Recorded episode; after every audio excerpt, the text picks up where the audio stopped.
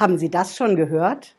Der Fall Gerhard Schröder spitzt sich jetzt zu. Der Haushaltsausschuss des Deutschen Bundestages hat am Donnerstag beschlossen, dass er Gerhard Schröder, dem Altbundeskanzler der Bundesrepublik Deutschland, die Gelder einfriert. Gerhard Schröder verliert jetzt als erstes Mal sein Büro in Berlin mit den Mitarbeitern und als nächstes fordert die Union dass Gerhard Schröder auch sein Ruhegehalt, seine Pension verlieren soll, die ihm als Altbundeskanzler zusteht. Das Ganze hat seine Ursache in der Russland-Verbindung von Gerhard Schröder und weil er sich davon auch während des russischen Angriffskrieges gegen die Ukraine nicht distanziert hat. Gerhard Schröder ist ja wie viele andere Politiker auch nach seiner aktiven Laufbahn in die Wirtschaft gewechselt und hat den ein oder anderen lukrativen Posten dort angenommen. So ist er zum Beispiel in den Gremien, Aufsichtsräten vertreten, bei Gazprom, bei Nord Stream und auch bei Rosneft, obwohl das jetzt der Posten ist, den er einen Tag nach dem Beschluss aus Berlin direkt abgegeben hat. Er hat gesagt, bei Rosneft ist es mir nicht möglich, den Job weiterzumachen. Aber wie ist das eigentlich? Dürfen diese Abgeordneten im Haushaltsausschuss einfach so hingehen und dem Altbundeskanzler die Bezüge streichen, die sogenannten Privilegien, die aber allen Altbundeskanzlern und Altbundeskanzlerinnen zustehen. Dürfen die das so einfach? Wo ist eigentlich die gesetzliche Grundlage? In welchem Gesetz, ich habe sie hier mitgebracht, steht das eigentlich? Wir gehen der Sache in diesem Video zusammen auf den Grund, denn im Endeffekt kommt es auf zwei Punkte im Gesetz ganz entscheidend an, im Fall Gerhard Schröder. Bleiben Sie dran, bis gleich.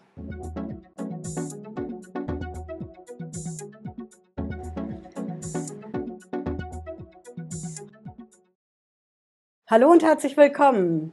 Ich bin Patricia Lederer. Ich bin Rechtsanwältin in der Frankfurter Steuerrechtskanzlei TaxPro GmbH ich habe mir heute Verstärkung mitgenommen. Sie sehen es hier, unser Grundgesetz, unsere Verfassung, die wir hier in Deutschland haben.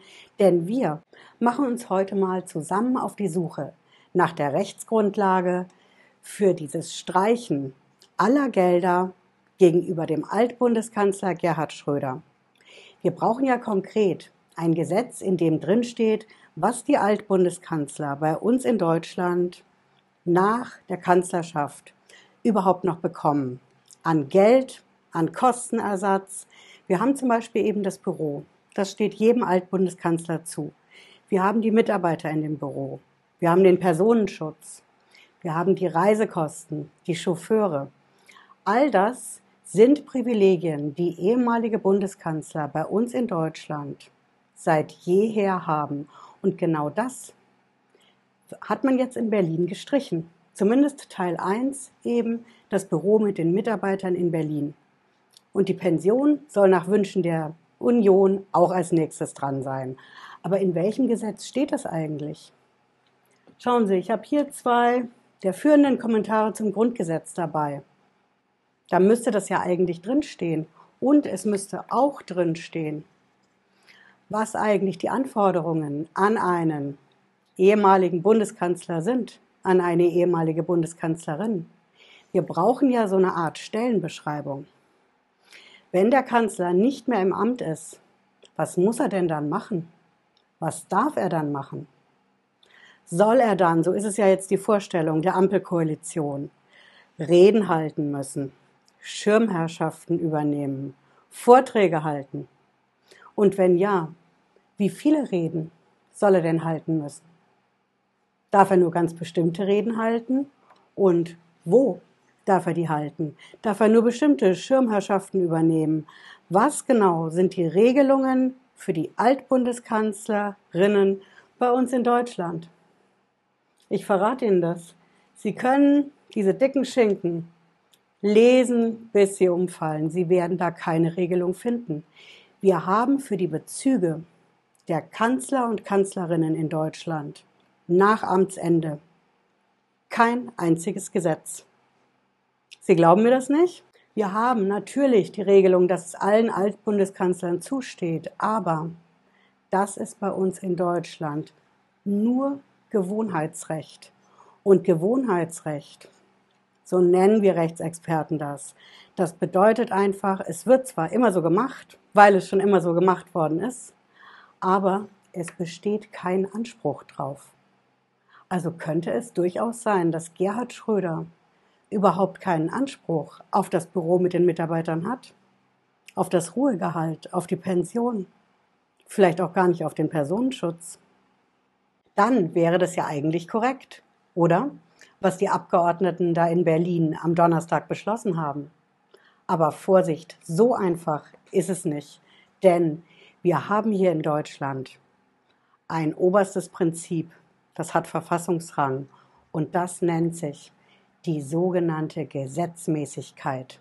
Das Prinzip der Gesetzmäßigkeit haben Sie vielleicht noch nicht gehört. Das bedeutet ganz einfach, keine Strafe ohne Gesetz. Und das wiederum bedeutet, Sie brauchen in Deutschland immer zuerst das Gesetz, was etwas unter Strafe stellt, sanktioniert und danach, wenn danach die Tat begangen ist, dann können Sie diese Tat nach dem Gesetz bestrafen. Aber das Gesetz muss zuerst da sein. Jetzt werden Sie wissen wollen, wo steht das denn, Frau Lederer, was Sie da erzählen, dieser Verfassungsrang? Ich zeige Ihnen das und wie immer habe ich es auch in der Videobeschreibung verlinkt, wenn Sie das in Ruhe nachschauen wollen. Schauen Sie, hier ist unser Grundgesetz für die Bundesrepublik Deutschland. Ich ziehe das mal ein bisschen rüber, dass wir den gesamten Text sehen. Und hier haben wir den Artikel 103 der hat keine Überschrift, obwohl er einer der mit Abstand wichtigsten Artikel meiner Meinung nach in unserem Grundgesetz ist. Der Artikel 103 regelt schon mal ganz klar den Anspruch auf rechtliches Gehör. Ne? Und was uns heute interessiert, ist der zweite Absatz hier. Da steht, eine Tat kann nur bestraft werden, wenn die Strafbarkeit gesetzlich bestimmt war. Und jetzt kommt's, bevor die Tat begangen wurde. Das ist das Entscheidende. Dieses Prinzip der Gesetzmäßigkeit, keine Strafe ohne Gesetz, das steht in unserem Grundgesetz drin. Und wenn Sie jetzt sagen, okay, Frau Lederer, das mag ja alles sein, ne? unser Grundgesetz in allen Ehren, aber wir haben ja jetzt in 2022 mit dem Ukraine-Krieg eine ganz besondere Situation. Das konnte so niemand vorhersagen. Deswegen konnte es vorher auch kein Gesetz dafür geben, das regelt, was passiert eigentlich, wenn ein Altbundeskanzler trotz Ukraine-Krieg nicht bereit ist, seine Verbindungen zu Russland zu kappen. Und die Union, die sagt ja auch allen voran, der Vorsitzende der Union, dass Gerhard Schröder mit dem, was er da so macht, dem Ansehen Deutschlands, international in der Welt schaden würde. Also, wenn wir so eine besondere Situation haben, dann würde es doch eigentlich nur recht und billig sein, dass man sagt, okay, wir haben zwar kein Gesetz und wir haben auch diesen Verfassungsrang mit dieser Vorschrift, keine Strafe ohne Gesetz, aber wir müssten doch in so einer besonderen Situation eigentlich schon mal eine Ausnahme machen können, oder? Überlegen Sie mal den Gedanken zu Ende gedacht. Wir hatten so einen Gedanken schon mal in Deutschland und der stand auch schon mal im Gesetz. Glauben Sie mir nicht? Ich zeige es Ihnen nochmal. Schauen Sie, wir gehen mal rüber von unserem Grundgesetz. Hier haben wir nochmal, hier sehen wir das besser. Keine Strafe ohne Gesetz, ne? Die lateinische Version, nulla poena sine lege. Aber hier auf Wikipedia haben wir das, was wir in Deutschland schon mal hatten und wonach jetzt die Rufe so laut werden. Dieses Prinzip mit der Gesetzmäßigkeit, ne? keine Strafe ohne Gesetz. Wir hatten mal früher einen Paragraphen 2 im Strafgesetzbuch. Sehen Sie den hier?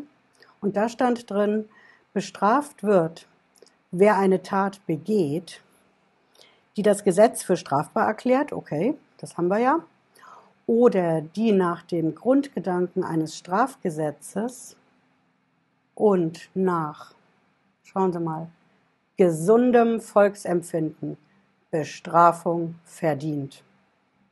Es geht noch ein Stück weiter. Findet auf die Tat kein bestimmtes Strafgesetz unmittelbar Anwendung, so wird die Tat nach dem Gesetz bestraft, dessen Grundgedanke auf sie am besten zutrifft. Das ist eine Regelung. Auch diese Quelle finden Sie in der Videobeschreibung. Gucken Sie mal. Dieser Paragraph 2 StGB, Strafgesetzbuch, der war zu Zeiten des Nationalsozialismus in Deutschland Gesetz. Und das ist ja das Gegenteil von der Gesetzmäßigkeit. Ne? Sie brauchen im Prinzip ein Gesetz, bevor Sie was unter Strafe stellen. Aber man kann ja eine Ausnahme machen, wenn es das gesunde Volksempfinden erfordert, dass Gerhard Schröder dem Ansehen Deutschlands in der Welt schadet, weil er seine Verbindungen zu Russland trotz des Ukraine-Kriegs nicht kappen will. Also, wer jetzt in dieser Situation dafür ist, dass Gerhard Schröder seine Bezüge gestrichen bekommt, seine Pension, das Büro mit den Mitarbeitern, den Personenschutz. Da wäre mein Vorschlag, dass Sie sich einfach mal ganz genau die Quelle in der Videobeschreibung anschauen, wie dieses Gesetz früher war und wie es jetzt Stand heute ist. Und bei der Gelegenheit, ne, wissen Sie, dass das Grundgesetz heute mal wieder Geburtstag hat? 23. Mai 1949. Das Grundgesetz ist fast so alt wie Gerhard Schröder. Hm? Und das hat heute Verfassungsrang im Artikel 103 und ist eben das Gegenteil von dem, was wir schon mal in Deutschland hatten. Dass nämlich jeder Mann und jede Frau jederzeit verhaftet und bestraft werden kann, auch ohne Gesetz. Denn das Gesetz wird im Nachhinein dann halt mal eben gemacht weil die Situation besonders ist oder ob es das Volksempfinden damals ist oder heute das Ansehen Deutschlands in der Welt. Okay, jetzt haben wir also die Antwort zu Punkt 1. Wir haben keine Gesetzesgrundlage dafür, dem Altbundeskanzler Gerhard Schröder die Gelder und die Bezüge zu streichen. Das heißt, der Beschluss, den der Haushaltsausschuss des Bundestags am Donnerstag gemacht hat, das war und ist Willkür. Es gibt keine gesetzliche Grundlage, schlimmer noch, der Beschluss verstößt gegen unser Grundgesetz. Und genau deswegen lässt Gerhard Schröder diese Sache jetzt auch juristisch prüfen. Er hat sich einen Anwalt genommen und geht dagegen vor. Und ich habe Ihnen ja versprochen, es gibt noch einen zweiten Punkt im Fall Gerhard Schröder. Und dieser zweite Punkt ist meiner Meinung nach mindestens genauso wichtig wie diese Sache mit dem fehlenden Gesetz. Dieser zweite Punkt ist, klar, wir schauen ins Hier und Jetzt mit dem Ukraine-Krieg. Aber wenn wir uns ein Urteil erlauben über ehemalige Bundeskanzler der Bundesrepublik Deutschland, dann lässt sich die Geschichte nicht so ganz ausblenden. Das heißt, es muss schon immer geguckt werden, was hat denn der Altbundeskanzler in der Vergangenheit für Deutschland geleistet? Wissen Sie es noch? Erinnern Sie sich? Ich nehme Sie mal mit in die Zeit, als Gerhard Schröder bei uns in Deutschland Bundeskanzler war. Das war ja von 1998, als er die ewige Herrschaft der CDU unter Kohl gebrochen hat, bis 2005. In der Zeit war Gerhard Schröder bei uns Bundeskanzler. Woran erinnern Sie sich am allermeisten aus dieser Zeit? Ist das vielleicht die Agenda 2010 mit diesen Harzreformen? Oder ist es diese große Steuerreform im Jahr 2000, als wirklich ein Ruck durch Deutschland gegangen ist? Ich verrate Ihnen, woran ich mich als Steueranwältin, klar, da erinnere ich mich natürlich an die große Steuerreform. Aber ich erinnere mich am allermeisten an das Nein von Gerhard Schröder zum Irakkrieg. Gerhard Schröder hat gegen alle Widerstände aus den USA vor allen Dingen und auch aus England klargemacht und durchgesetzt, dass es keine Beteiligung Deutschlands am Irakkrieg gegen Saddam Hussein geben wird. Und wenn Sie jetzt sagen, oh, Frau Lederer, das ist ewig her, das weiß ich doch heute nicht mehr. Oder vielleicht waren Sie noch gar nicht geboren. Das ist ja schon ein Weilchen her. Dann zeige ich Ihnen jetzt mal die Ansage von Gerhard Schröder damals. Ich habe das Video auch hier in der Beschreibung verlinkt wenn Sie sich in voller Länge nochmal anschauen wollen. Hier haben wir das. Liebe Mitbürgerinnen und Mitbürger, Die Welt steht am Vorabend eines Krieges. Meine Frage war und ist, rechtfertigt das Ausmaß der Bedrohung, die von dem irakischen Diktator ausgeht, den Einsatz des Krieges, der Tausenden von unschuldigen Kindern, Frauen und Männern den sicheren Tod bringen wird? Meine Antwort in diesem Fall war und ist nein. Und Sie können sich darauf verlassen, dass wir alles unternehmen werden, um jedes erdenkliche Maß an Sicherheit in unserem Land zu gewährleisten. Ich habe geschworen, den Nutzen unseres Volkes zu mehren und Schaden von ihm abzuwenden. Das gilt vor allem in Zeiten des Krieges. Ich werde mich daran halten und vertraue auf Ihren Friedenswillen und auf Ihre Unterstützung. Starke Worte. Das ist jetzt fast 20 Jahre her, dass Gerhard Schröder als Bundeskanzler Deutschlands das Nein zum Irakkrieg ganz klar ausgesprochen und durchgesetzt hat. Und das ist meiner Meinung nach eine echte historische Leistung von ihm, die in der ganzen aktuellen Diskussion überhaupt nicht vorkommt. Wie sehen Sie das denn? Wie ist Ihre Meinung zum Fall Gerhard Schröder?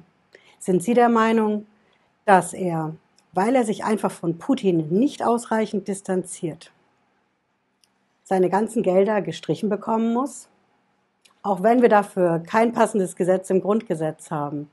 Aber die aktuelle Lage mit dem Ukraine-Krieg, die rechtfertigt das einfach. Es ist eine besondere Situation. Sind Sie dafür, dass er alles, was Altbundeskanzlern in Deutschland zusteht, jetzt verlieren soll?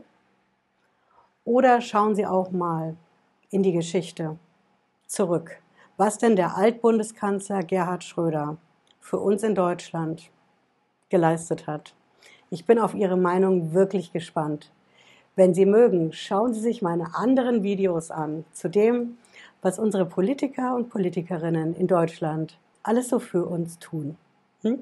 Wir sehen uns spätestens am Freitag 18.30 Uhr wieder, wenn Sie mögen. Bis dann, machen Sie es gut. Ciao.